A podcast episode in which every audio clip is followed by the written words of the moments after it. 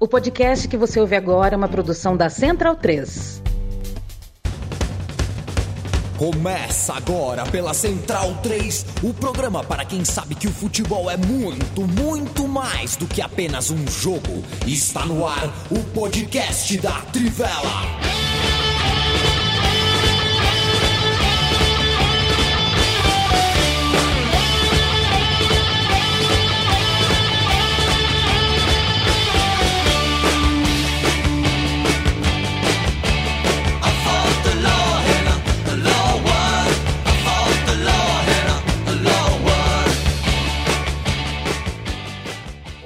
Boa noite, leitores e leitores da Tivela, ouvintes da Central 3, começando mais uma do podcast em parceria da Tivela com a Central 3. Meu nome é Matias Pinto, estamos aqui quinta-feira, 25 de novembro de 2021, na antevéspera da finalíssima da Libertadores, e temos em Montevidéu ocupando os mesmos 10 metros quadrados Bruno Bonsante e Giancarlo Santoro. Tudo bom, rapaziada?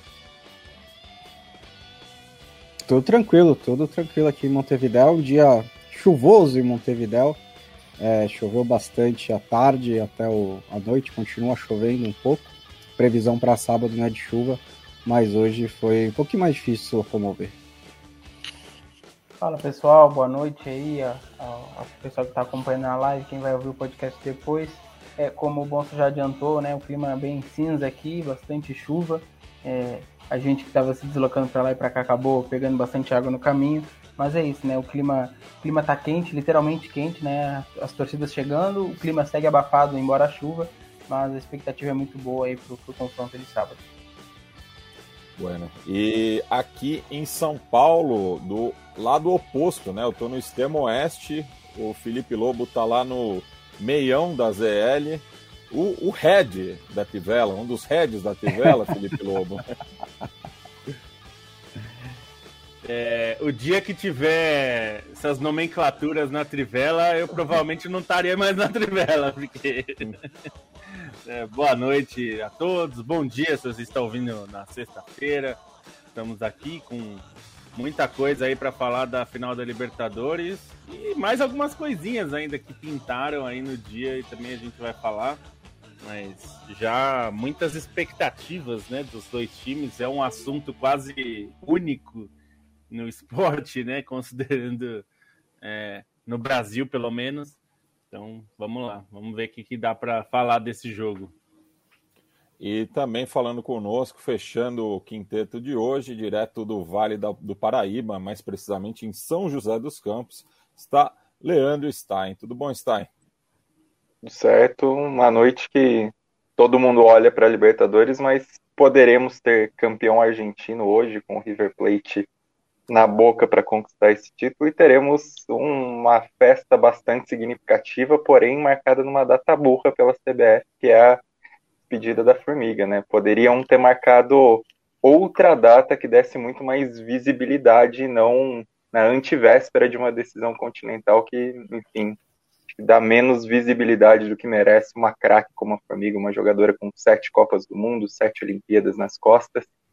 É uma festa especial, mas que ainda assim poderia ter sido em outra data, né? Um pouquinho mais para frente, aí, quem sabe. É, e, e, muita confusão na organização, né? Os ingressos foram vendidos só essa semana. Também essa questão assim, a Formiga não tem nenhuma ligação especial com Manaus, né? Ela é baiana, fez a carreira principalmente aqui nos clubes de, de São Paulo, enfim. É, realmente não, não dá para entender essa homenagem. E ela cobrou também, né, uma, que a CBF organiza também uma despedida para a Cristiane, né? É, eu aceitava em São José das duas aqui, porque as duas têm grande ligação com a cidade. Pois é. E Stein, é, passando aqui para o jogo rápido, queria que você comentasse um pouco né, sobre a condenação do Karim Benzema pela justiça francesa.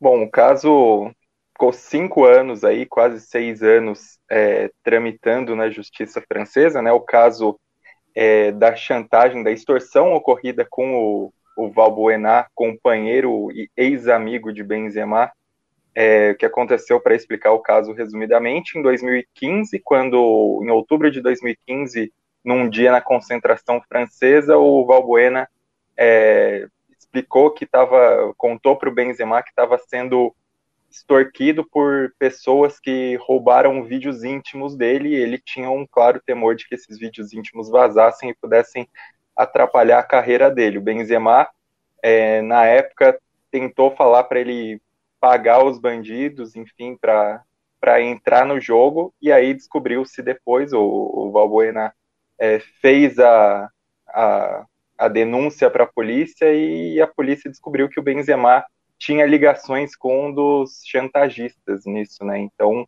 é, foi um caso que deu uma repercussão muito forte na época, que afastou os dois jogadores da seleção. É, mesmo sendo vítima, o Valbuena nunca mais voltou à seleção francesa.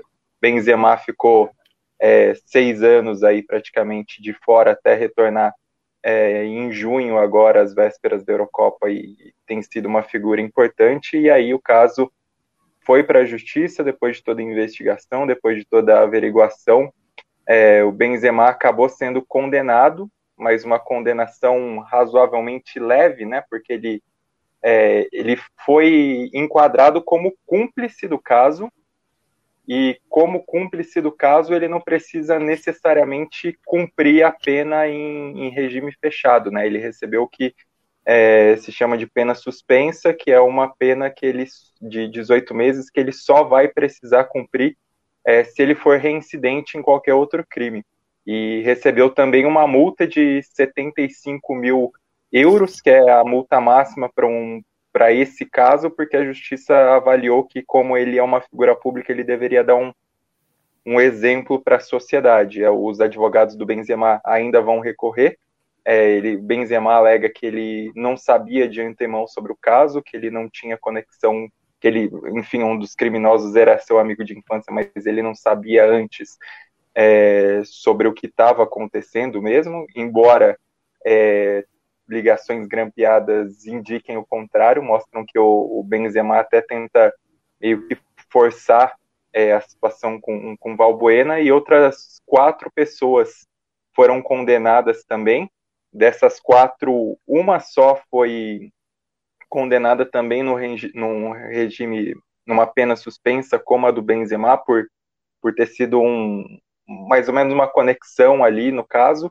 e três dos criminosos condenados a, a regime fechado, a pena maior é, de 30 meses para um dos caras que pressionou mais o Benzema, o responsável por pegar esse, esses vídeos íntimos, né? Na verdade, o, o Valbuena pediu para ele transferir arquivos e o cara acabou roubando esses vídeos. Esse cara que fez o, o roubo do, da gravação acabou pegando 24 meses em, em regime fechado.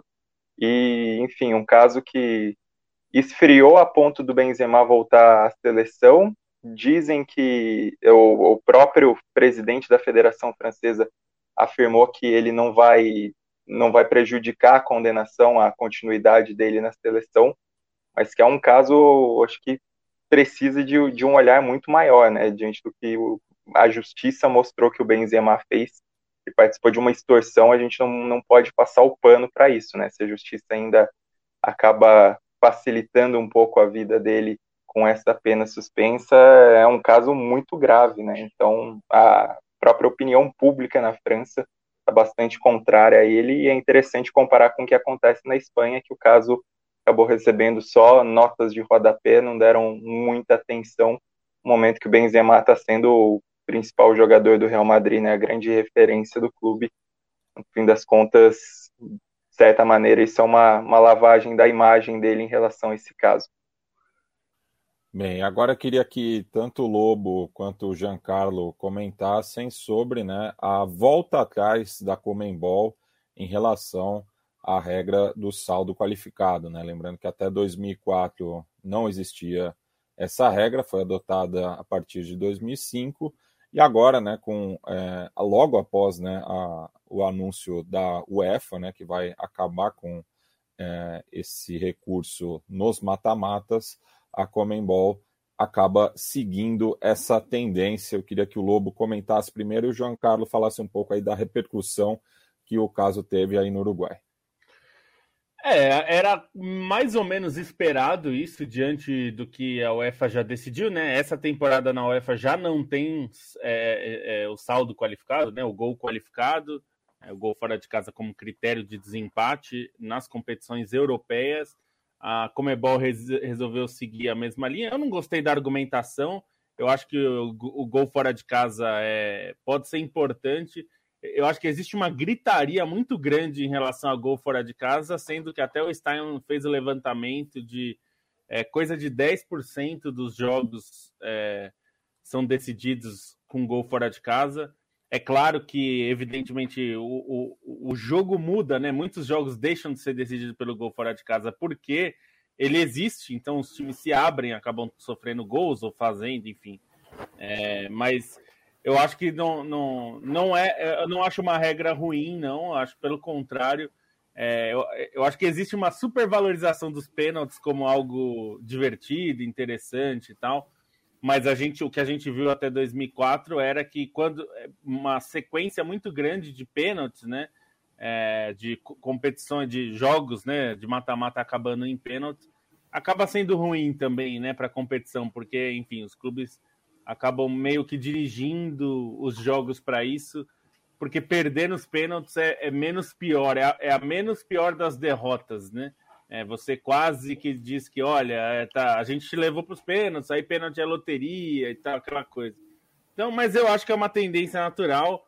Eu espero que agora as pessoas inventem outra desculpa, porque era um saco ouvir que as pessoas o tempo todo falando, ah, eu gol fora de casa, é injusto. E aí a, a Comebol usou esse argumento, né? Não, mas é pela justiça esportiva, que é uma bobagem, né? Justiça esportiva é seguir o regulamento que você criou, enfim. É, não acho que é nenhuma injustiça o gol fora de casa, mas já que existe uma oposição tão grande, é melhor tirar mesmo do que ficar ouvindo esse negócio toda hora, né? É, não, e, e, eu acho que ele foi criado com esse mesmo argumento, né? De trazer é. justiça e daqui a pouco, por tu tá, ter feito gol fora de casa, tu tem um mérito um pouco maior que o teu adversário.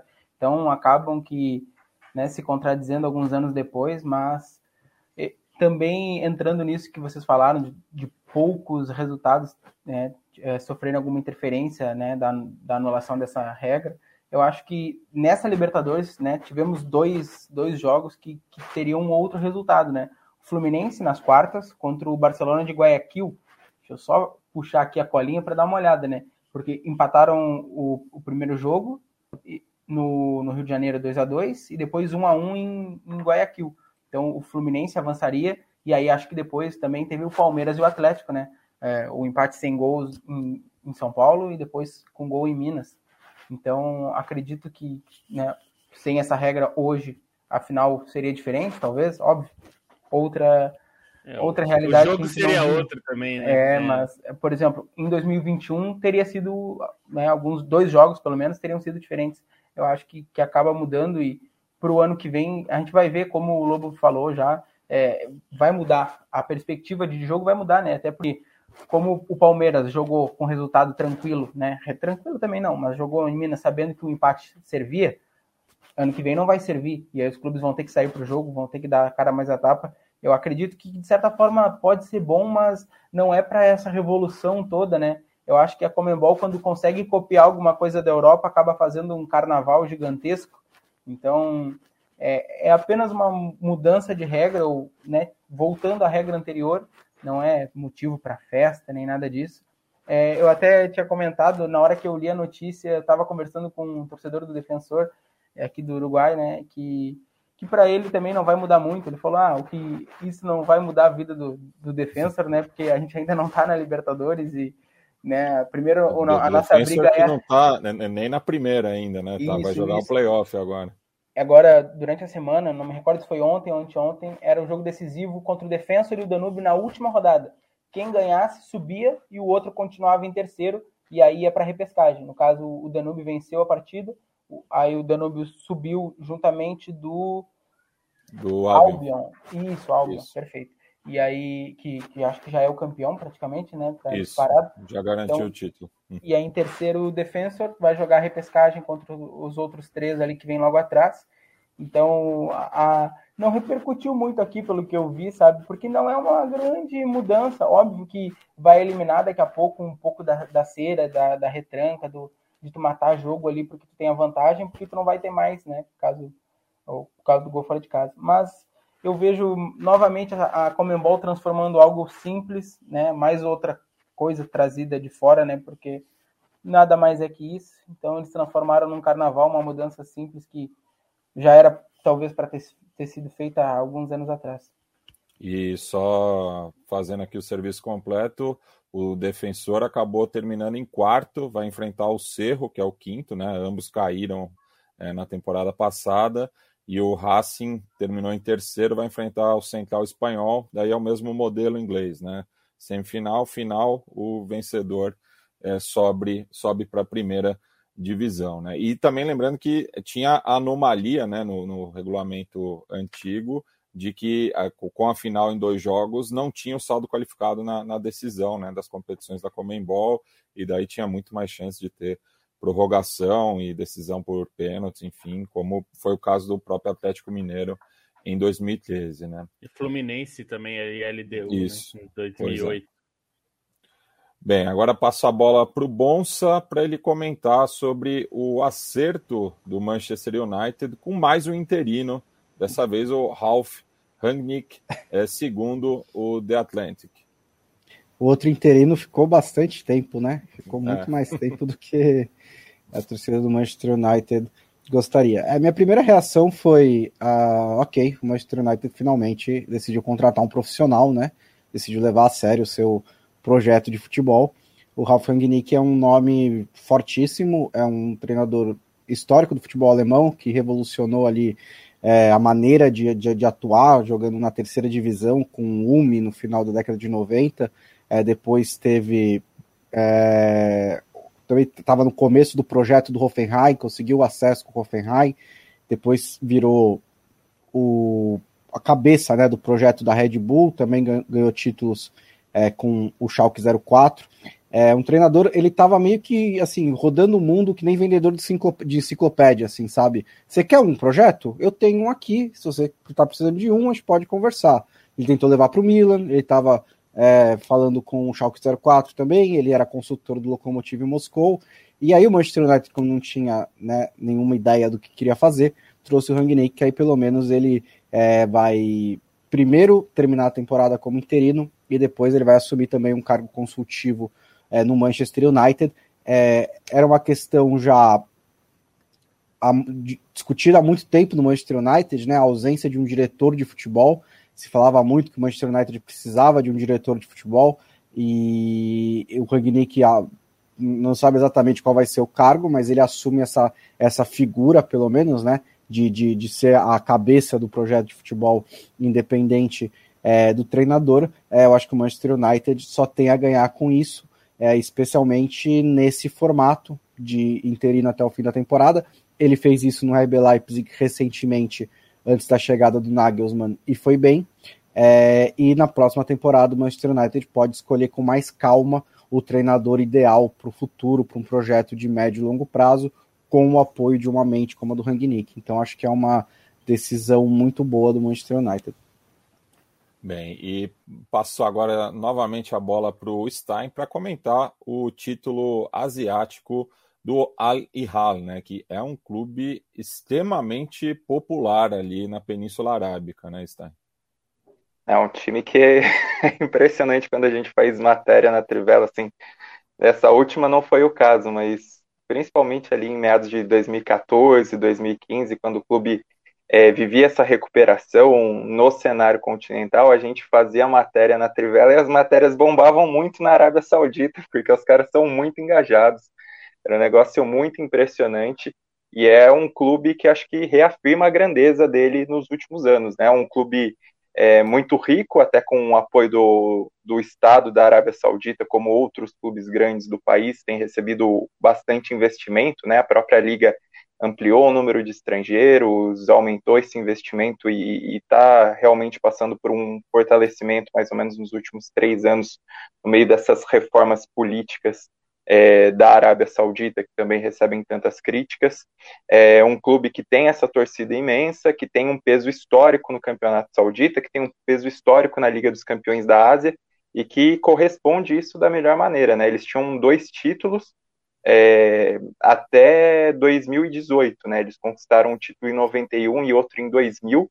Aí passaram uma seca de 19 anos com dois vices, um em 2014 e outro em 2017 em 2019, que foi o título que os levou ao Mundial de Clubes e eles enfrentaram o Flamengo. Esse título foi uma quebra de jejum bastante representativa e o Al Hilal continua muito forte, tanto é que conquistou esse, esse quarto título continental, né, inédito, primeira vez que um time asiático consegue conquistar quatro títulos, é, numa campanha muito forte, né, a campanha na fase de grupos é, foi um pouquinho complicada, porque eles até foram goleados pelo Stiklol da, do Tadiquistão.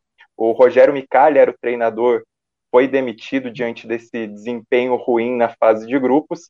E aí chegou o Leonardo Jardim, um treinador muito mais gabaritado, com um trabalho fantástico à frente do Mônaco, liderou a equipe nos mata-matas, começou eliminando é, dois iranianos antes de passar pelo Al Nasser na semifinal, e a decisão foi bastante interessante porque guardou o duelo com o Pohang Steelers, que junto com o Al Hilal eram os dois times com três títulos da Champions Asiática. Então, quem ganhasse ia ser o primeiro tetra da história do torneio. É, por conta da pandemia, a, a, a AFC, né, que é a Confederação Asiática, organizou partes do torneio em, em bolhas e a final acabou sendo em sede única. E por decisão, a, a final de 2021 acontece no representante da chave do Oriente Médio, porque a Champions Asiática, ela, as chaves que confluem para decisão é uma reunindo times mais do Extremo Oriente, outras do, do Oriente Médio por questões geográficas para facilitar as viagens.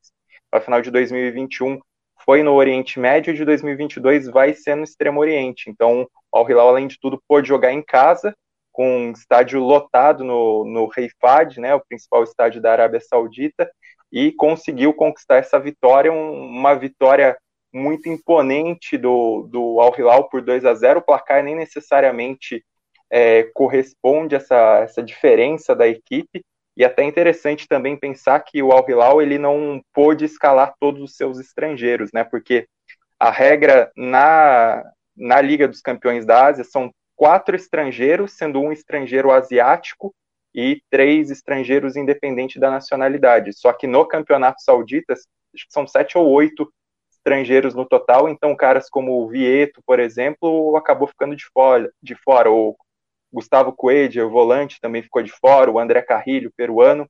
É, nessa decisão, eles acabaram usando o Gomes no ataque, o Matheus Pereira, que foi a grande contratação da temporada depois do sucesso no West Brom, e o Mussa Marega, que fez uma senhora partida. É, eles, né, eles, acabaram jogando, né, é, fazendo essa partida. O primeiro gol foi muito rápido, saiu aos 20 é, segundos no chutaço do Aldassari, de, do Nasser Aldassari de fora da área. E depois, no segundo tempo, o time foi martelando, conseguiu marcar mais um merecidamente com Marega, poderia ter feito mais, uma vitória de muito peso e a gente sabe, né, até pela maneira como o Al Hilal deu trabalho pro Flamengo em 2019, é um time competitivo aí que vai vai incomodar se cruzar o caminho dos sul-americanos, né? O sorteio do mundial ainda vai acontecer, mas é um, um time duro a se enfrentar, né? Considerando as possibilidades aí. Geralmente a gente fica olhando mais para o campeão da Conca Champions e não tanto para o campeão asiático, mas o Al Hilal já provou que tem força para disputar bem o Mundial, ainda mais que esse é um Mundial do ladinho ali, né? Então vai poder contar com essa força da torcida nos Emirados Árabes. E foi o, o clube de Roberto Rivelino também, né? Um do, dos primeiros aí que abriu essa nova fronteira do, do mercado árabe ali no final do, dos anos 70, né?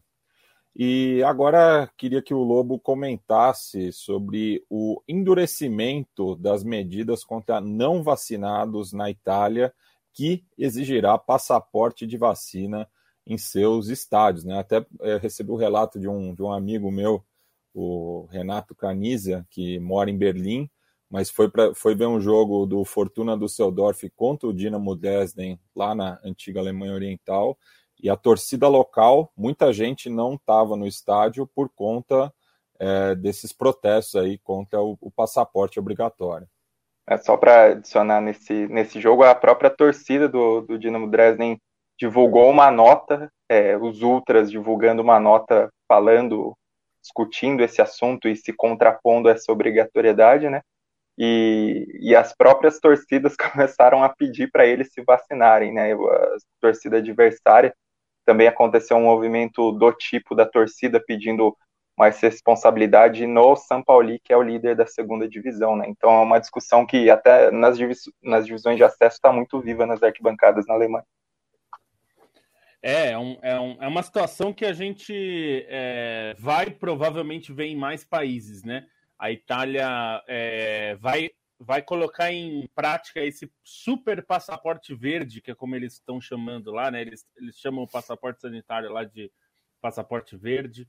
É, antes era aceita para você ter o passaporte, você podia ter o teste é, de Covid negativo, né? E agora não vai mais valer a partir de dezembro vai ser necessário. Eles têm na, na Europa eles têm um entendimento que é um pouco diferente do Brasil, por exemplo, em relação a quem já se infectou.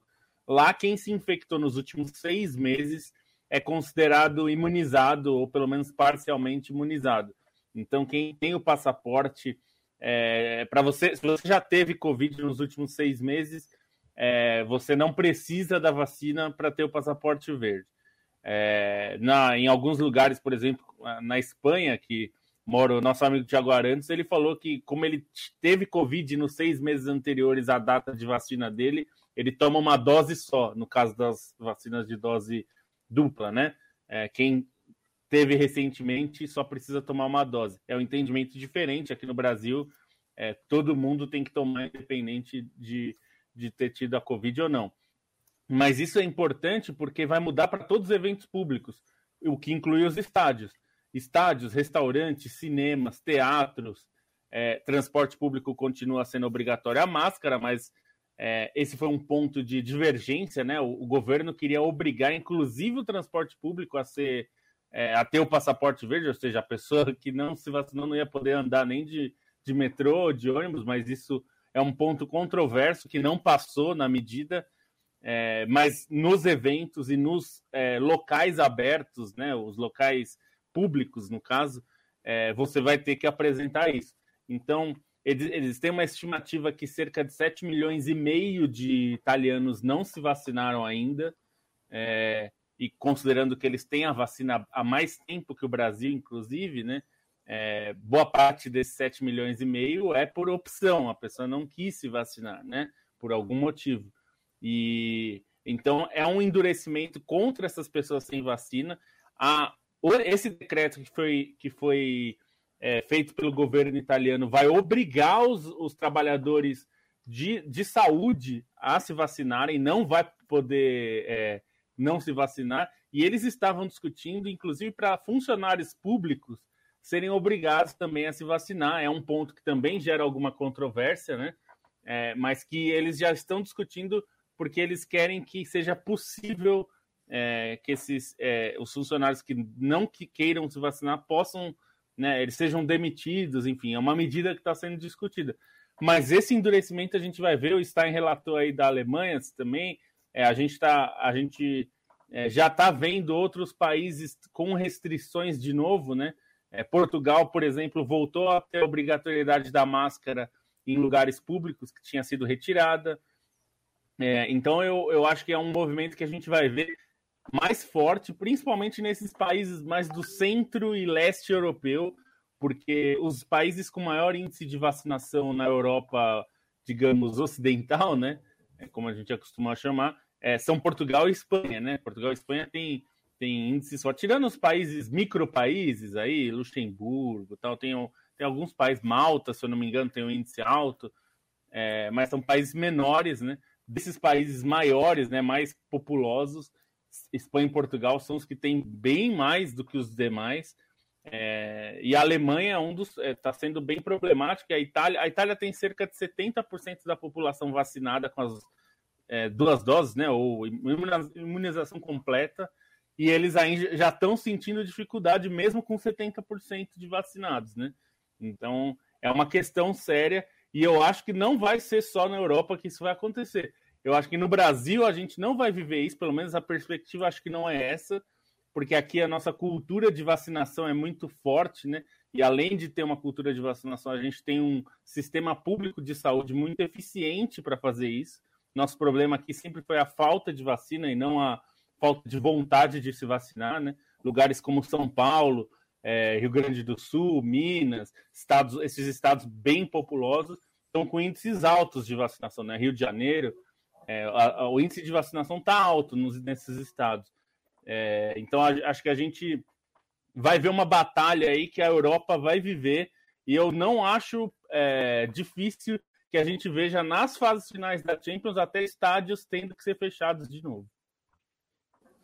Bem, antes de passar para os nossos reclames aqui, alguns recados do, do pessoal que está acompanhando ao vivo, como o Arthur Freitas, que nos manda um boa noite, o Guilherme Kundlash é, pergunta se vai ter um, um, ao vivo direto de Montevidéu, está aqui o De Fernandes também mandando boa noite, assim como o Leonardo Vavassori, Gabriel Lopes Coelho, é, Fred Piclum, que diz que é a primeira vez é, que comenta ao vivo, mas ouve o podcast direto lavando louça. Rodrigo Cordeiro, o Bruno Cota, Felipe Almeida, que diz que foi uma vergonha a Federação Paulista e o Corinthians optarem pela a partida de volta da final do Paulista Feminino na Arena Barueri. O Juan Pablo, é, mandando aqui um abraço da torcida do Furacão. É, e o Leonardo Emanuel passa para parabenizar por, por a gente conseguir levar é, o pessoal para Montevidéu, né? Isso só é possível com o apoio da KTO, né, Lomo? É isso aí, a KTO que nos apoiou aí nessa empreitada e, e até vou aproveitar para uma promoção que, que a KTO está fazendo sobre a Libertadores. É, já não é uma novidade, quem já, já se cadastrou na KTO, já conhece a KTO, sabe como mais ou menos como funciona. Mas acho que é bom explicar dessa vez. É uma promoção especial com a Libertadores. É, nesse sábado vai ter o jogo, e aí você tem que apostar pelo menos 50 reais e ter com uma cotação de odd mínima 1,5. E aí você pode até incluir outras apostas junto, se você quiser fazer um combo de apostas pode incluir jogos de outros, outras ligas, mas tem que ter pelo menos uma das suas apostas, tem que ser da Libertadores, desse, dessa final da Libertadores, e com um mínimo de 50 reais e cota e, e odd mínima de 1,5. E aí é o seguinte: cumprido esses requisitos, vai ganhar uma aposta grátis, cujo único valor final correspondente vai ser 15 reais multiplicados pelo número de gols válidos. Deixa eu explicar para você. Quer dizer, 15 Tabuada reais, do 15. 15 reais a cada golzinho que sair na Libertadores. Então, assim, saiu, você pôs lá seu cinquentinha na final da Libertadores, com ódio acima de um e meio. Cada gol que sair, você ganha 15 reais de free bet, né? Que a gente chama, uma aposta grátis, para você poder usar lá no, no, no, na KTO. Então, é uma promoção aí que vai envolver é, a final da Libertadores, acho que é importante dizer. E aí, como eu falei, pode ter apostas múltiplas, né, que, que envolvam outros jogos. Esse, esse free bet não é, é, não, não vale cash out, ou seja, você não pode retirar esse, essa free bet, você, você tem que usar no site. E só vale para uma aposta, ou seja, não dá para fazer duas vezes e ganhar duas vezes. Você tem que usar uma vez só. Importante dizer que só vale antes do jogo da final da Libertadores, ou seja, até 16h59 de amanhã, sábado, aliás, de, de sábado, né? Não, a gente está gravando. Depois de amanhã. É, de, de sábado, você tem que fazer essa, essa aposta. Então, isso é importante. E aí, a gente vai, pode falar um pouco aqui das cotações, de como estão as cotações da final, que aí é até para você ver o que pode acontecer. Claro que a gente está falando a cotação agora, é, é quinta-feira, 25 de, de novembro, 9 e 5. Pode mudar a cotação, porque essas cotações são dinâmicas, não são físicas, não são fixas. Mas, como está a cotação para a final da Libertadores? Para ganhar o jogo nos 90 minutos, o Palmeiras está pagando 3,80. O empate também 3,80 e o Flamengo está pagando 1,92. Significa que o Flamengo, segundo as apostas, é o favorito nessa disputa. É, Para ser campeão, e aí, porque aqui a gente está falando só de 90 minutos, a decisão pode ser na prorrogação ou nos pênaltis. Para ser campeão, Palmeiras está pagando 2,54 e Flamengo 1,45. Mais uma vez reforçando favoritismo. E aí eu coloquei duas cotações aqui de total de gols que são interessantes. Uma é menos de dois gols e meio, que está pagando 1,80. A gente sabe, final, é, normalmente são jogos apertados, é, é tanto raro a gente ver finais muito goleadoras, né, com muitos gols. Então, é, é, eu diria que é mais provável a gente ter menos de dois gols e meio. Mas se você é muito otimista e acha que vai ser uma final espetacular com mais de dois, mais de, de dois gols e meio, a cotação está dois reais, o que é bem interessante também. Então, esses são, acho que, os principais mercados é, dessa, dessa final. É, tem algumas coisas interessantes também, se você quiser arriscar. Quem quiser, o, o gol do um, um, gol de um jogador específico, né? Aí é, aí paga, costuma pagar melhor, mas é claro, é bem mais arriscado, porque aí você está tá colocando é, seu dinheiro em um jogador específico fazer o gol, é mais difícil acertar essa. Esses são mais, esses que eu passei são mais gerais, né? Então, acho que são esses. E só para dar informação, desde 2015, os jogos entre Flamengo e Palmeiras têm média de quase três gols por jogo. Olha aí. É, então, e tá pagando e, bem e a, o, o, mais de 2,5, mas eu concordo também que final, Supercopa, a própria Supercopa do Brasil teve mais de três gols também, né? No teve, começo do ano, com é quase o, o, os mesmos jogadores em campo. Só mudou, só mudava o treinador do lado do Flamengo na época, Rogério Ceni, agora Renato Portaluppi. É, deixa eu só... E Lobo, os seus Sim. palpites, né? É, é, para compensar a falta na, na semana da semana passada. passada, né? É, então. vou, vou deixar aqui três fora de Libertadores. A gente deu esses mercados de Libertadores. Fora de Libertadores, futebol, futebol europeu, a gente tem é, Lazio jogando contra o Napoli, na verdade, Napoli-Lazio, né? Porque é no estádio Diego Maradona. É, aqui eu estou fazendo uma aposta ousada, gol do Immobile. Não é tão ousado assim, porque o Immobile é o artilheiro do campeonato italiano. Mas ele está pagando 2,66. Acho que tem uma historinha legal aqui, porque o Immobile é de Napoli. Ele é torcedor de, do Napoli, né? E é muito doido porque nunca rolou de ele jogar no Napoli, né? Ele se tornou um jogador histórico aí do, da Lazio, é o maior artilheiro da história da Lazio e ele já ele costuma marcar quando joga contra o Napoli, o que é curioso também. Ele é declaradamente torcedor do, do Napoli, eu não estou é, supondo, não. É, então, essa cotação de 2,66 é bem boa, porque o Immobile com a camisa da Lazio é um capeta. Wolfsburg e Borussia Dortmund, talvez um dos jogos mais interessantes da, da Bundesliga nesse fim de semana. São dois times é, que vêm aí em momentos da, na Champions League não estão lá assim grandes coisas. O Dortmund foi eliminado, né? Já previamente, o Wolfsburg ainda pode classificar, mas está fora da, da zona de classificação. Os dois não são times que se defendem assim maravilhosamente bem, né? A gente sabe bem. Então eu estou colocando aqui mais de dois gols e meio, está pagando 1,80, que é uma cotação ótima. Por fim, Burnley e Tottenham. Tottenham vai jogar fora de casa contra o Burnley que assim já, já teve dias melhores. O Burnley não é mais o, o Shandite, o técnico, que era um técnico que se consagrou por montar defesas super fechadas. É, o Antônio Conte é o treinador do Tottenham. O Burnley está na zona de rebaixamento do campeonato inglês, ganhou um jogo nesse, nessa temporada da Premier League, um jogo. Então, apostando aqui na vitória do Tottenham, porque a cotação está muito alta para a vitória do Tottenham, que é 2,05. 2,05 na vitória do Tottenham, eu acho muito alto, considerando que o Burnley é um time horroroso. Então, são esses três. Para compensar a semana passada que eu não trouxe o Bonsa, teve que fazer um monte. Então, estou fazendo essas três aí.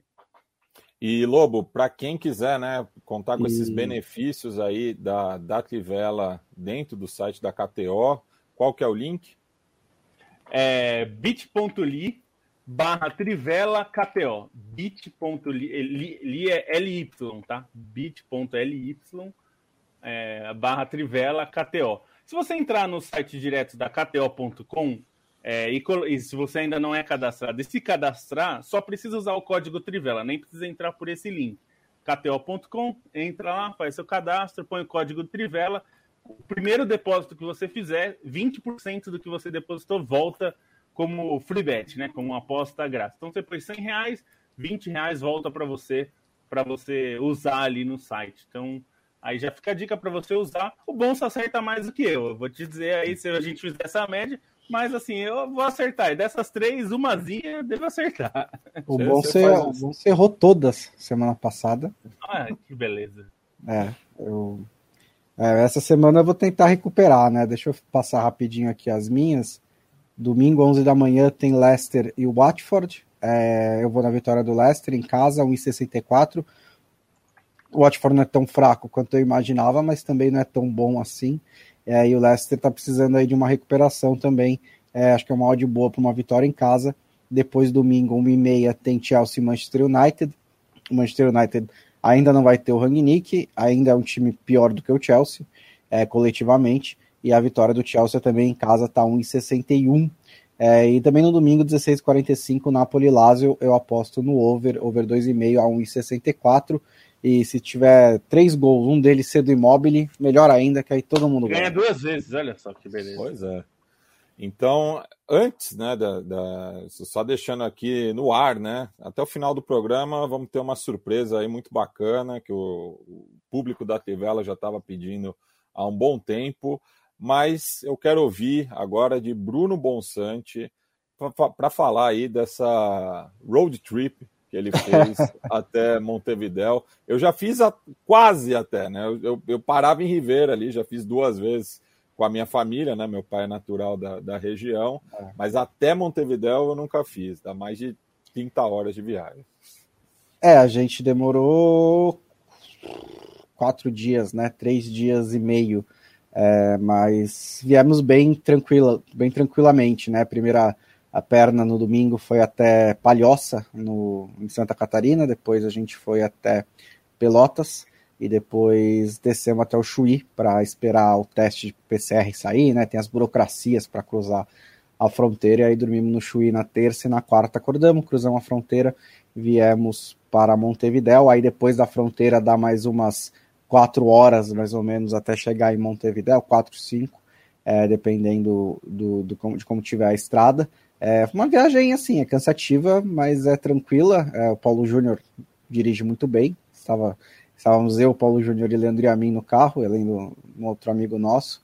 É, as estradas são relativamente boas também, né? A maioria de duas faixas e tal, dá para andar bem colocar uma enciclopédia no pedal, que é um retão só, né? Tipo... É um retão só, é verdade, não tem curva nenhuma, é. né? E foi bem tranquilo, bom clima, é, cansativo, mas rolou, né? Acho que a, a, na, a volta provavelmente vai ser um pouco mais rapidinha, mas foi, foi uma aventura, foi divertido.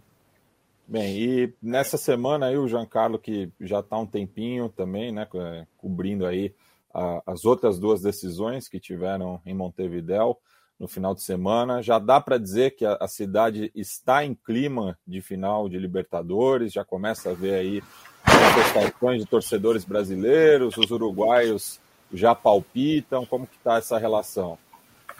Claro, claro, não. O clima de, de final de Libertadores já está praticamente uns dois, três dias, vai se intensificando, né? Ao longo que passam as horas, ônibus vão chegando, voos vão chegando, então vai aumentando aos pouquinhos. Hoje mesmo a gente falou com uma família de, de flamenguistas que vieram inclusive com um cachorro, eles estão vindo acampando e trouxeram um cachorro para assistir a final junto. Então tá um clima bem legal assim. É, a, gente, a gente encontrou também torcedores uruguais que já trocaram camisa, né, com o pessoal do, da torcida do, do, do, do Palmeiras, perdão. Quase falei Flamengo o cara tava com a camisa do Fluminense e um boné do Palmeiras. Então, tava pronto para encontrar uma, um grupo de flamenguistas logo pela frente. Uhum. É, o clima tá bem legal, assim, o, o pessoal aqui, é, muitos, muitos vão torcer pelo Flamengo pela questão do Arrascaeta, muitos vão torcer pelo Palmeiras, pelo lateral que foi lá, me esqueci o nome, o lateral esquerdo. Piqueires. Me ajuda. Ah, Figueiredo. É, o Piqueires, o Piqueires, na verdade, muitos aqui ainda gostam bastante dele, né? Ele saiu recentemente, é, então eu já conversei com o pessoal que gosta bastante do Arrascaeta e vai torcer para o Flamengo, assim como o pessoal que, que ainda tem um apreço pelo Piqueires, né? Que é uma cria daqui, vai, vai acompanhar e vai torcer pelo Palmeiras. Então, arriscar palpite, assim, o pessoal não tem arriscado muito, mas cada um vai torcer em específico para o seu, até porque tem Uruguai presente na disputa, o pessoal considera muito isso.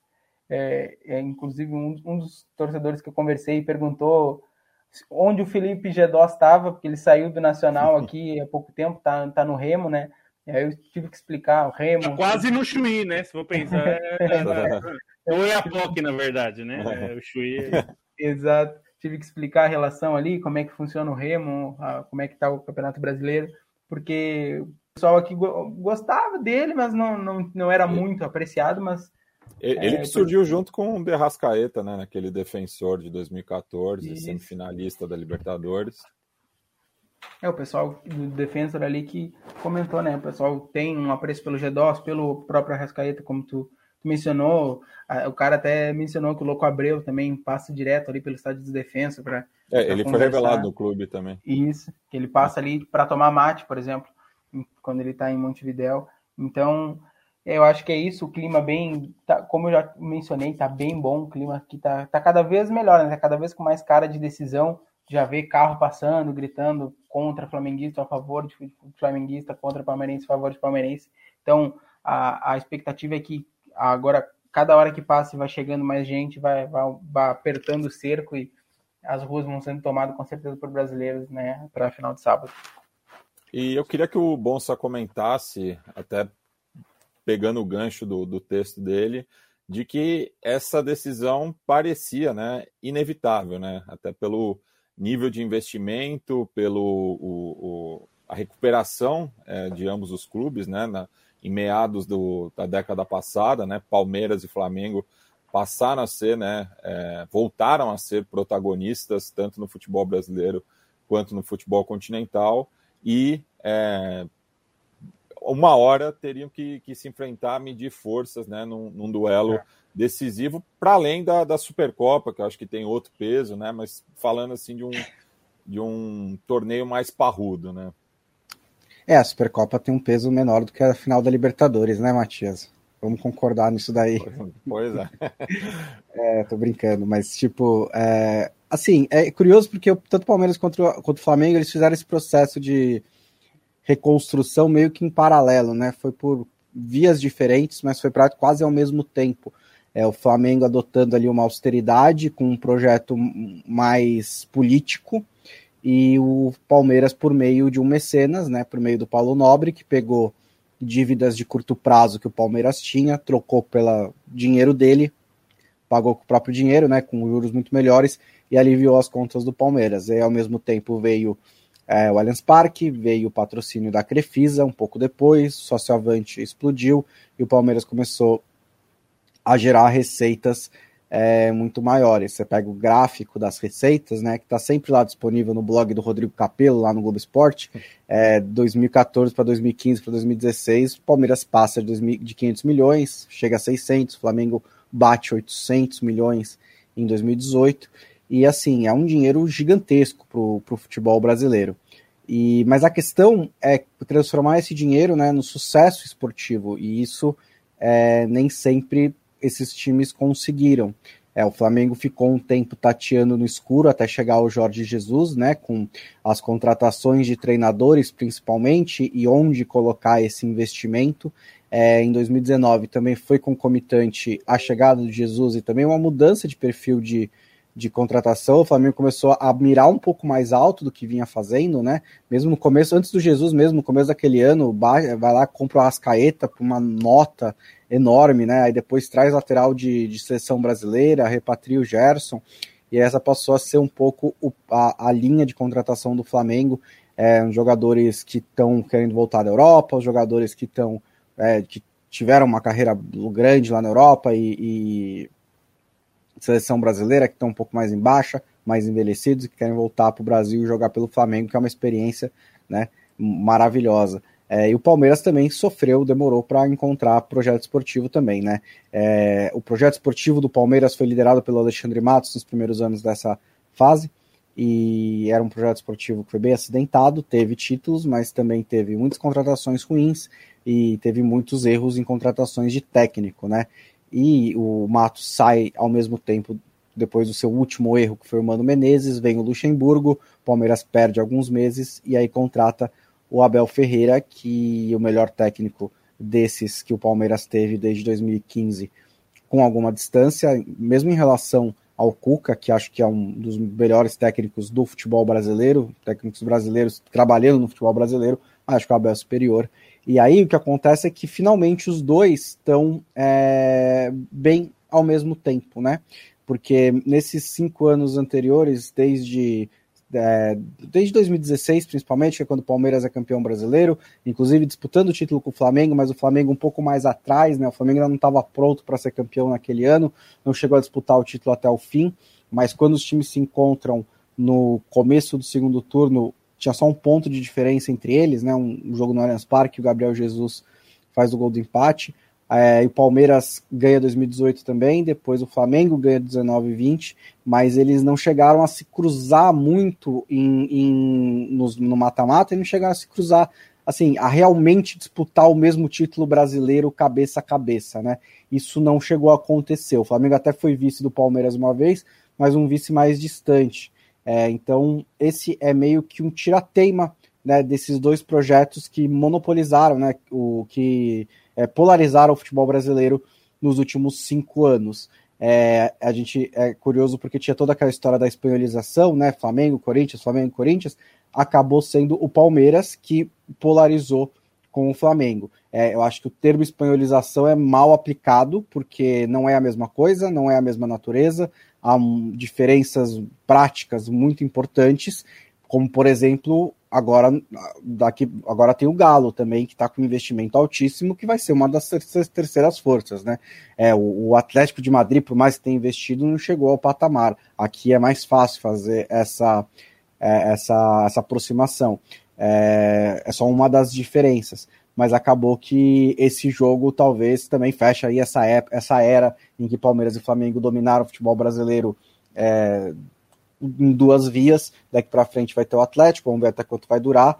Pode aparecer algum outro, mas é, um, um é a culminação desse processo, né? Por isso que eu digo que é uma final inevitável, né? É, era evitável, lógico, que eles se encontrassem, às vezes não acontecem, né? Ou pode cair no mata-mata e tal, mas parecia mesmo inevitável que houvesse uma final de Libertadores, jogo único, 90 minutos, tudo ou nada, Palmeiras versus Flamengo. E Stein, na, na outra vez né, que o, o Palmeiras conquistou a Libertadores ali no final dos anos 90.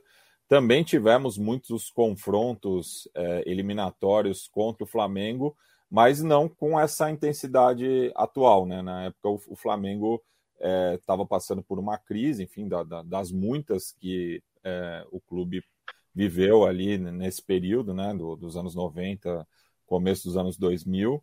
É, mas teve essa coincidência de ter muitos é, mata-matas contra o Palmeiras, né?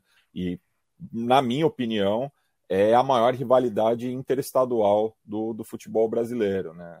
Por diversos componentes, mas também por esse lastro é, competitivo, né? Que, que, que tem muita história para contar esse duelo entre alviverdes e rubro-negros.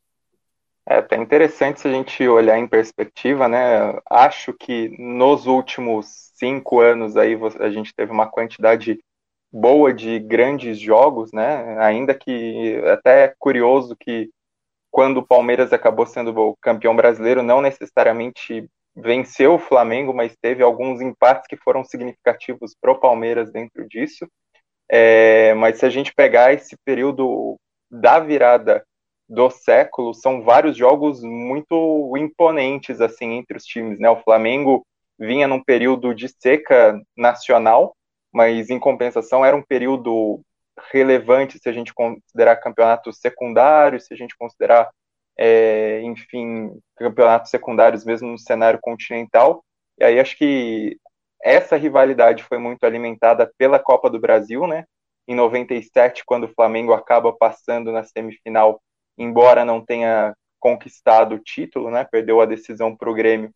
E depois em 99, que é um jogo, acho que marca as duas torcidas pela maneira como sai aquela virada comandada pelo Euler nas quartas de final, pela maneira enfim, como o Palmeiras ressurge naquele jogo, e eu acho que no próprio enredo do Palmeiras campeão da Libertadores, aquela Copa do Brasil, é, é, importante, acho que na construção de caráter mesmo do time, né?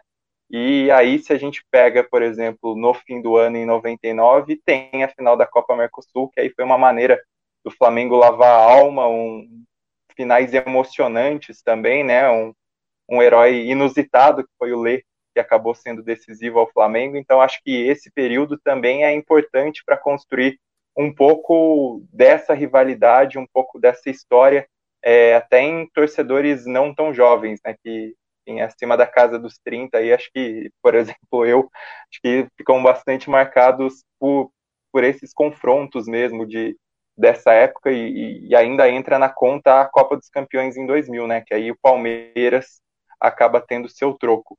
E acho que desse período também, se a gente for pegar um pouquinho antes, também é legal a gente falar dos anos 80. Acho que em 87 tem uma vitória emblemática do Flamengo, comandado pelo próprio Renato Gaúcho na Copa União. E depois, em 88, uh, um jogo mítico do, no regulamento do Campeonato Brasileiro que previa pênalti em caso de empate do Gaúcho, indo para o gol do Palmeiras e sendo salvador e depois virando ídolo do Flamengo. Então, é bastante interessante. Mas antes disso, na virada da década, acho que dois jogos muito marcantes também foram no Brasileiro de 79, quando o Palmeiras acaba ganhando com a autoridade do Flamengo e, enfim, causa uma grande frustração no Flamengo, que ainda buscava essa afirmação no cenário nacional. Em 80, quando o Flamengo também dá uma pancada no Palmeiras é, e consegue essa caminhada para o primeiro título brasileiro, né? Então, vitórias muito simbólicas. E aí, entre outros períodos em que os times tiveram equipes fortes, concomitantes. Tem um jogo interessante, que até a gente vai falar mais na Trivela, ou amanhã ou no sábado, é, ainda não sei direito quando vai sair esse texto, mas em 42 rolou um jogo, né, um, um torneio amistoso que reunia os campeões estaduais e eram título, é, títulos muito simbólicos para os times, né, em 42 o Palestra Itália, que já vira Palmeiras e consegue a sua arrancada heróica, talvez o, um dos títulos mais lembrados aí, talvez o mais lembrado do Palmeiras nessa primeira metade do século, e o Flamengo que estava começando a construir ali o seu primeiro tricampeonato, né, que também é um período muito famoso do clube, com muitos craques, e aí acabam se enfrentando nessa competição é, amistosa, assim, não é exatamente amistosa, né? Mas é um, enfim, era uma organizada pela, pelos estaduais e o Palmeiras acaba é, levando essa taça, né? Então acho que é, tem história para contar dos dois times, dá para atravessar vários períodos e dá para é, incluir momentos é, em que não necessariamente um ou outro, os dois estavam no mesmo nível, né? Tem tem disso também, tem muita história legal, mesmo se a gente pegar, sei lá, o Palmeiras do começo dos anos 90 da Parmalat, o Flamengo conseguiu algumas vitórias meio simbólicas ali no próprio brasileiro, teve um jogo que o Sávio arrebentou, já esse do período, por exemplo, que a gente citou, que eu citei de 79, já era um período de seca do Palmeiras, mas com uma grande imposição sobre um Flamengo que era muito forte. Então, acho que isso é interessante também é, dentro dessa história de, de confrontos entre os dois clubes. E só uma anedota pessoal aqui: é, o primeiro jogo que eu fui ao estádio foi um Palmeiras e Flamengo em 89, levado pelo meu padrinho palmeirense, Flávio Rezende.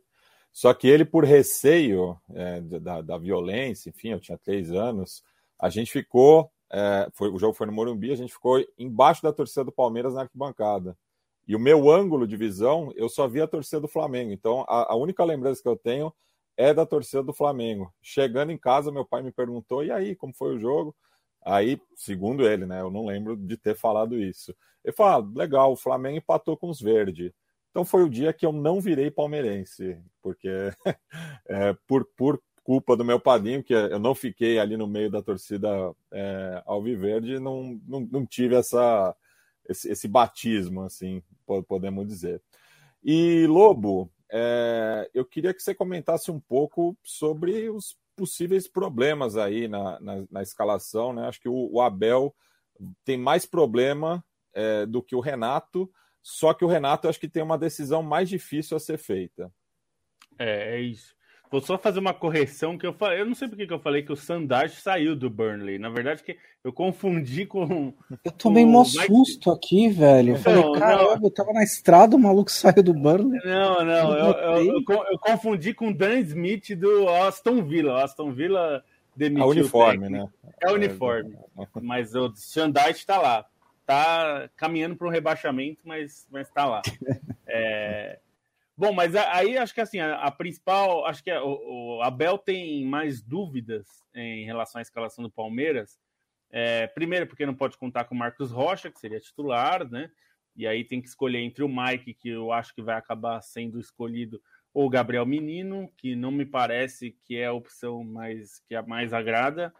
É, e eu acho que tem uma decisão no meio-campo não só porque o Felipe Melo volta de, de, de, lesão, né? Não se sabe exatamente qual é a condição, embora ele esteja treinando, né? Segundo as informações. É, mas eu acho que é até quem vai jogar ao lado do Felipe Melo, caso o Felipe Melo seja titular. Porque, sinceramente, é, pelo o ano que faz é, o Danilo, o Danilo não pode ser reserva do Palmeiras.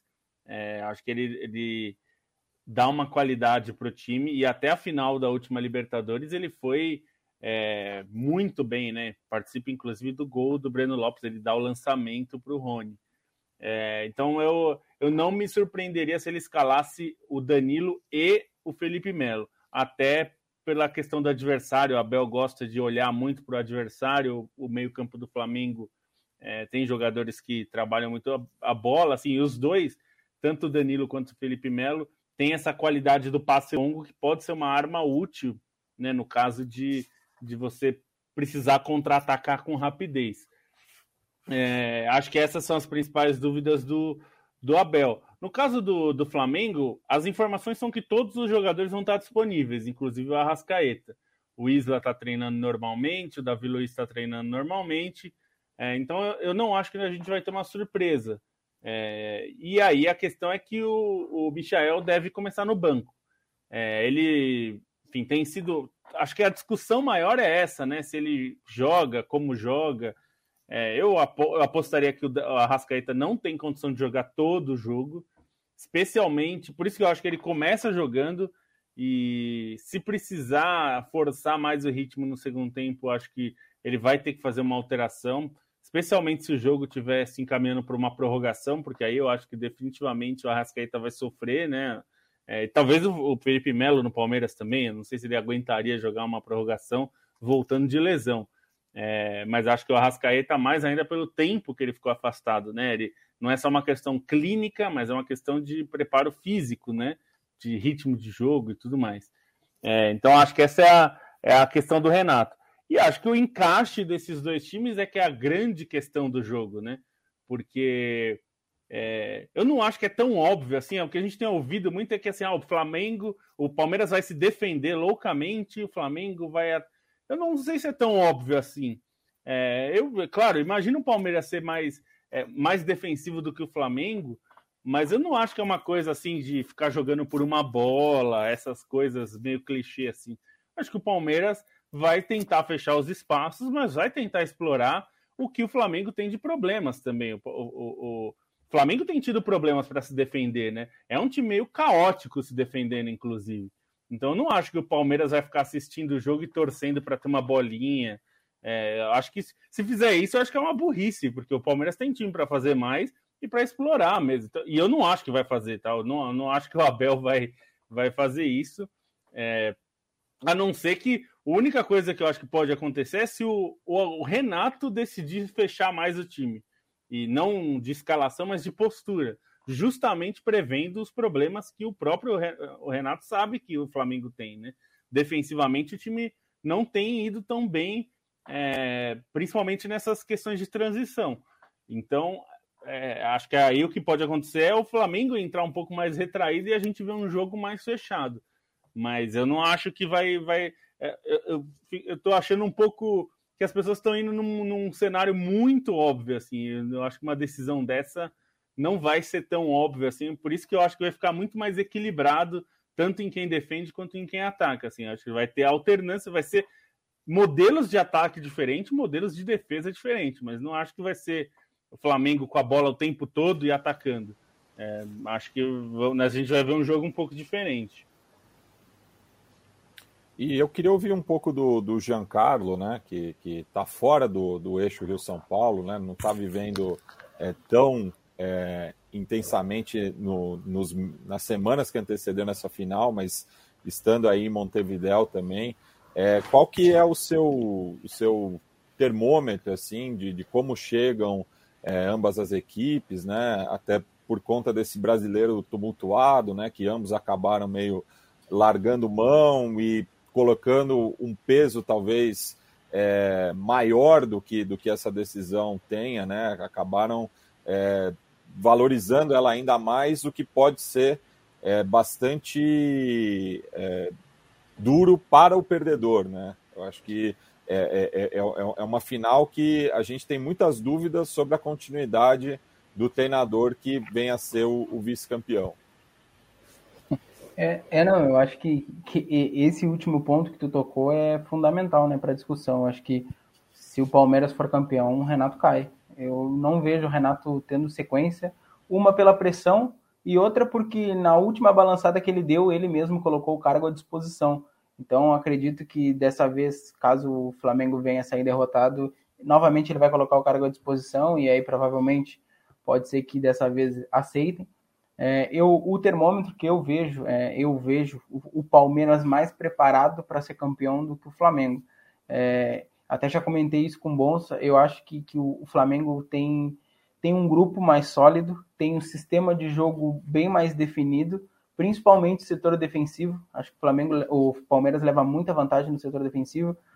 Só que o, o, o, o Flamengo pode ser que tenha aquele fator diferencial, né? Daqui a pouco é, um, um, cruzamento que vem, Bruno Henrique tá lá, o Gabigol, a bola vai bater nele, vai entrar, o Arrascaeta, alguma finalização pode ser que tenha o fator individual né, do Flamengo pode pesar um pouquinho mais que do Palmeiras, embora o Dudu tenha uma certa estrela, né, não dá para descartar. É, jogando no Grêmio, por exemplo, ele não tinha essa estrela e chegou no Palmeiras, se transformou num outro Dudu, né? Também pelos bons técnicos que, que, que lapidaram ele. É, eu vejo hoje o Palmeiras mais sólido, tem jogadores defensivamente de destaque, tem né, sendo titular ou não, conta com jogadores, por exemplo, de, de grande nome.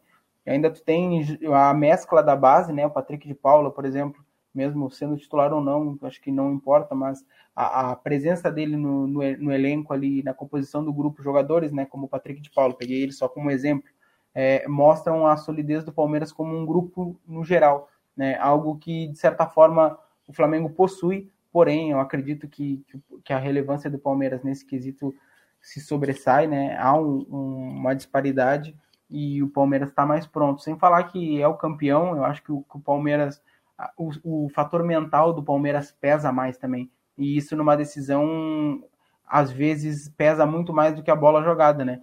Tu saber se defender, tu saber jogar a bola para fora quando tem que jogar, é, tu contar com a liderança, né? Querendo ou não, do, do Felipe Melo, eu acho que que de certa forma ele contribui muito para o 11 inicial do Flamengo, uh, do Palmeiras, perdão, e eu acho que, que de certa forma a mentalidade vai pesar para o lado do Palmeiras. É, a KTO, obviamente, coloca o Flamengo como favorito, porque em maior número as apostas acho que podem ser que pese para o Flamengo, né, em questão de quantidade, de repente. Mas se eu tivesse que ir lá e fazer minha fezinha em um só em 90 minutos, eu acho que eu iria de Palmeiras, principalmente pelo fator mental. Eu acho que no momento Uh, e o fator Abel também é muito importante, porque, como vocês já muito bem mencionaram, o Abel ele vai olhar primeiro, vai estudar. Ele é um cara que geralmente ele se agacha ali, começa a pensar e, e dali vai sair alguma coisa. Ele vai ver uma brecha, vai ver alguém que não está voltando, ou alguém que está errando passo por nervosismo, algo desse tipo, algo que pela televisão ou nós ali, que o bom se eu que estaremos no estádio, talvez a gente não perceba, e aí ele vai rearmar o jogo dele, e aí numa, numa bola, no momento que talvez até o Flamengo esteja menor, melhor no jogo, pode ser que o Palmeiras encontre a brecha. Algo que eu não vejo, por exemplo, o Renato fazendo, né? É, morando no Sul, eu vi muito, muito tempo o Renato trabalhando e a gente não via uma mudança no grupo, né? Uh, do, durante o jogo. O, o Grêmio começava do, de um jeito e até o fim daquele mesmo jeito. Não importa se o outro time mudou a estratégia defensiva ou ofensiva, o Renato geralmente tinha os seus favoritos para entrar e para sair, então não ia mudar a figura nem o padrão defensivo, o padrão tático. Então eu acho que o fator Abel vai pesar.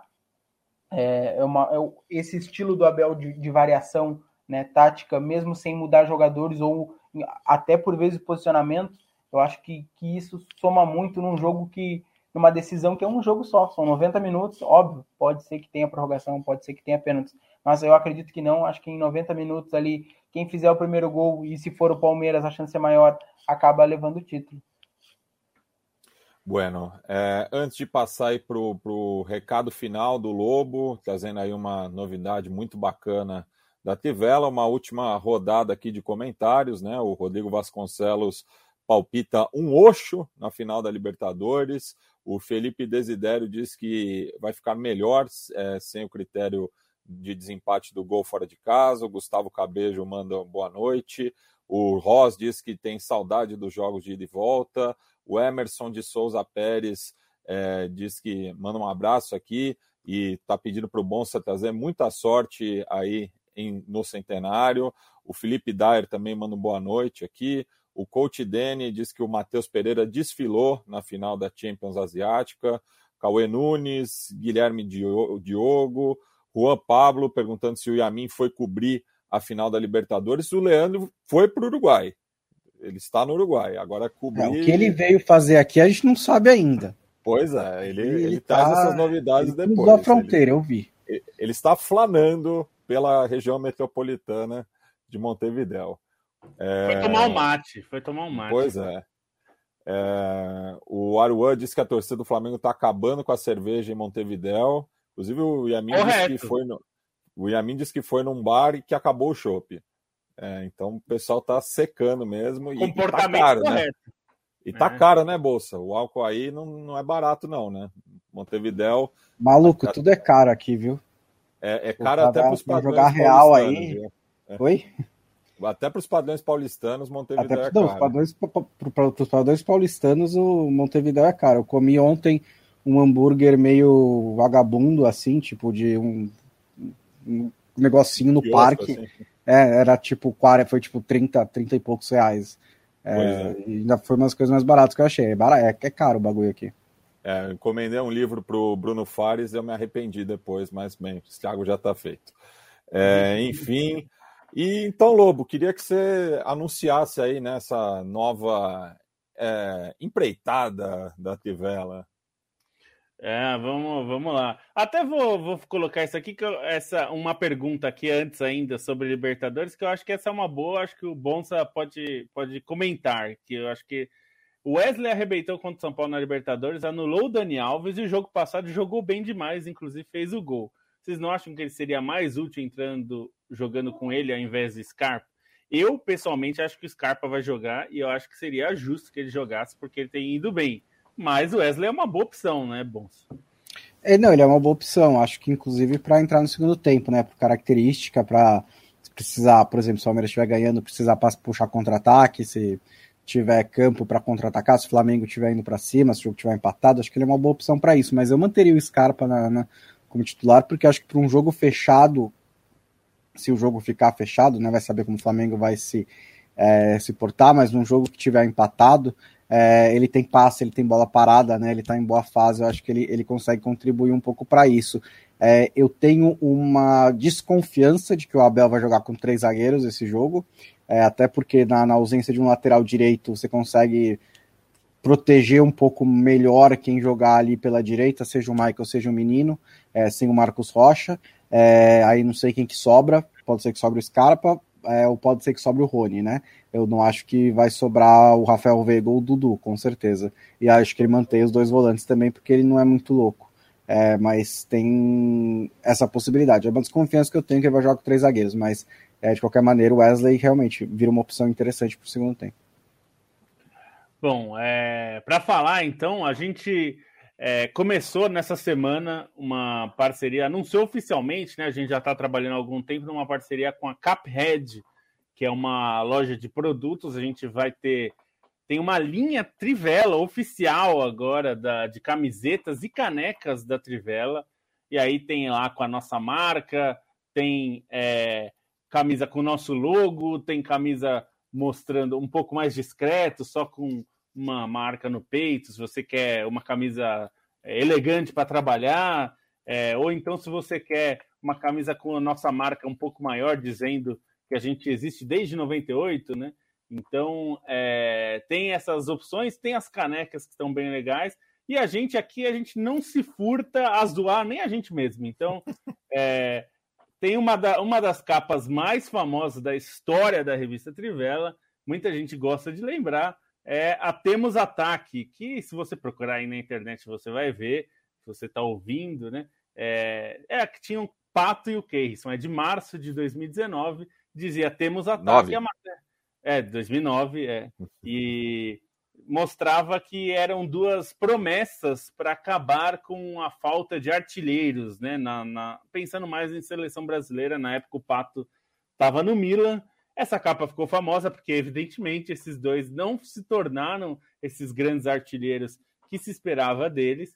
E essa manchete, por vezes, é lembrada, então a gente criou uma camiseta com essa manchete, é, com Temos Ataque, que é para lembrar aí, porque a gente não tem esse problema não de, de falar é, dessas coisas. E uma outra camiseta que essa, particularmente, eu gosto muito, a gente usou uma frase que ficou muito conhecida porque o Andy Gray, na temporada 2010-2011, numa transmissão da Sky Sport de Manchester City e Everton, ele estavam falando sobre Cristiano Ronaldo e Messi, e aí, lá pelas tantas, o apresentador fala do Messi e tal, e ele elogia muito o Messi, fala que o Messi é incrível e tal, mas ele falou que o Messi teria dificuldades para jogar numa noite fria em Stoke. Na época, o Stoke era o Stoke do Tony Pulis, era um time muito duro, fechado, é um pouco que é o Burnley hoje, né? É um pouco era o Stoke da época. E, Stoke é conhecida, né? Stoke in Trend, que é a cidade, por ser, né? Tem um inverno rigoroso, tem vento muito forte que deixa a sensação térmica mais fria ainda. É meio que o Alfredo Jacone deles lá, né? É o Alfredo Jacone dos ingleses. É, mas sem charme, né? O Alfredo tem, o Alfredo Jacone tem aquele charme maior, assim. Stoke in Trend não tem esse charme todo. Eles não têm um vinho bom também lá, né?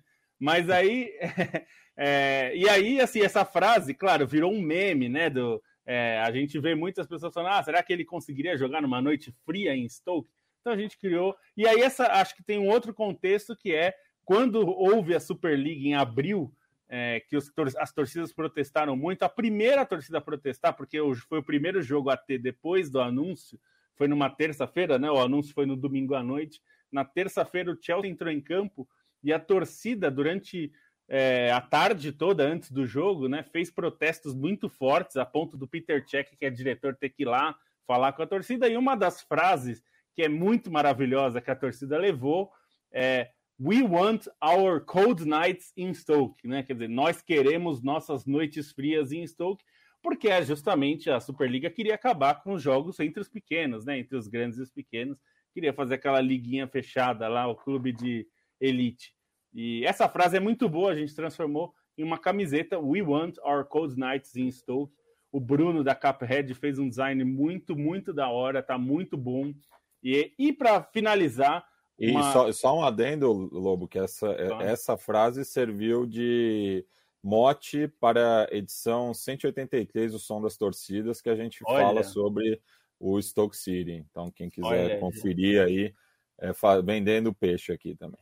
Já busque aí do Stoke City, que tem vários. E aí é uma frase que é muito usada, né? Até hoje, né? Todo jogador que na Inglaterra eles perguntam: será que ele é bom? Né? A gente fala: ah, tem que será que ele jogaria numa noite fria em Stoke? Tem umas variações, né? Às vezes as pessoas falam numa noite de inverno em Stoke, enfim. E por fim, mas não menos importante, uma das linhas que a Cuphead está lançando nessa Black Friday, né, até com algum é, as linhas, várias marcas com desconto. A nossa é uma delas, mas a linha Statement, que é uma, é uma coleção especial com todos os parceiros, inclusive com Bola Presa, que é um blog que a gente gosta muito. Parceiros aqui falam de basquete de uma forma muito bacana. E a gente criou a, a nossa camisa da coleção Statement. É uma frase do Bill Shankly, que talvez seja uma das maiores frases de todos os tempos e que fala de futebol, que acho que resume um pouco o nosso sentimento por futebol e a gente transforma em camiseta, que é o futebol não é uma questão de vida ou morte. É muito mais importante do que isso.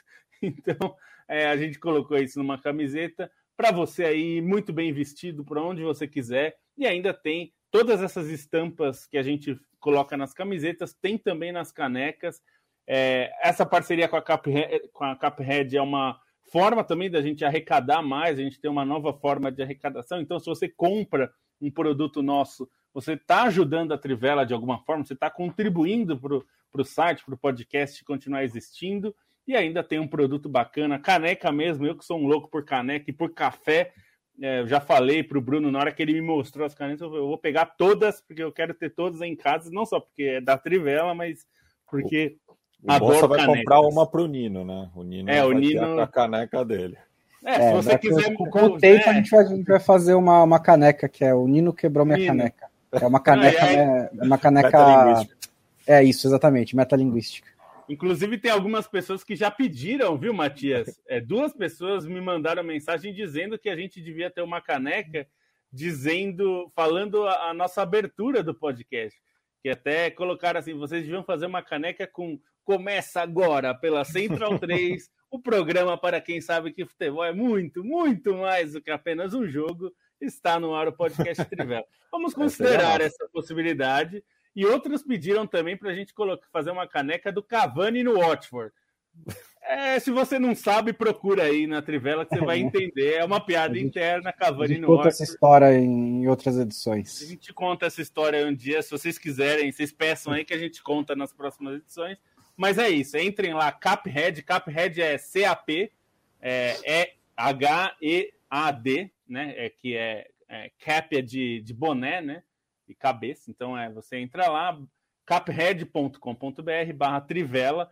Tem lá no site da Trivela também, se você entrar em trivela.com.br, no nosso menu tem loja, aí você clica em loja, você vai lá, você vai entrar na loja, vai poder comprar os produtos. Aproveitem que o, a loja está com uma promoção de Black Friday até né, essa sexta-feira.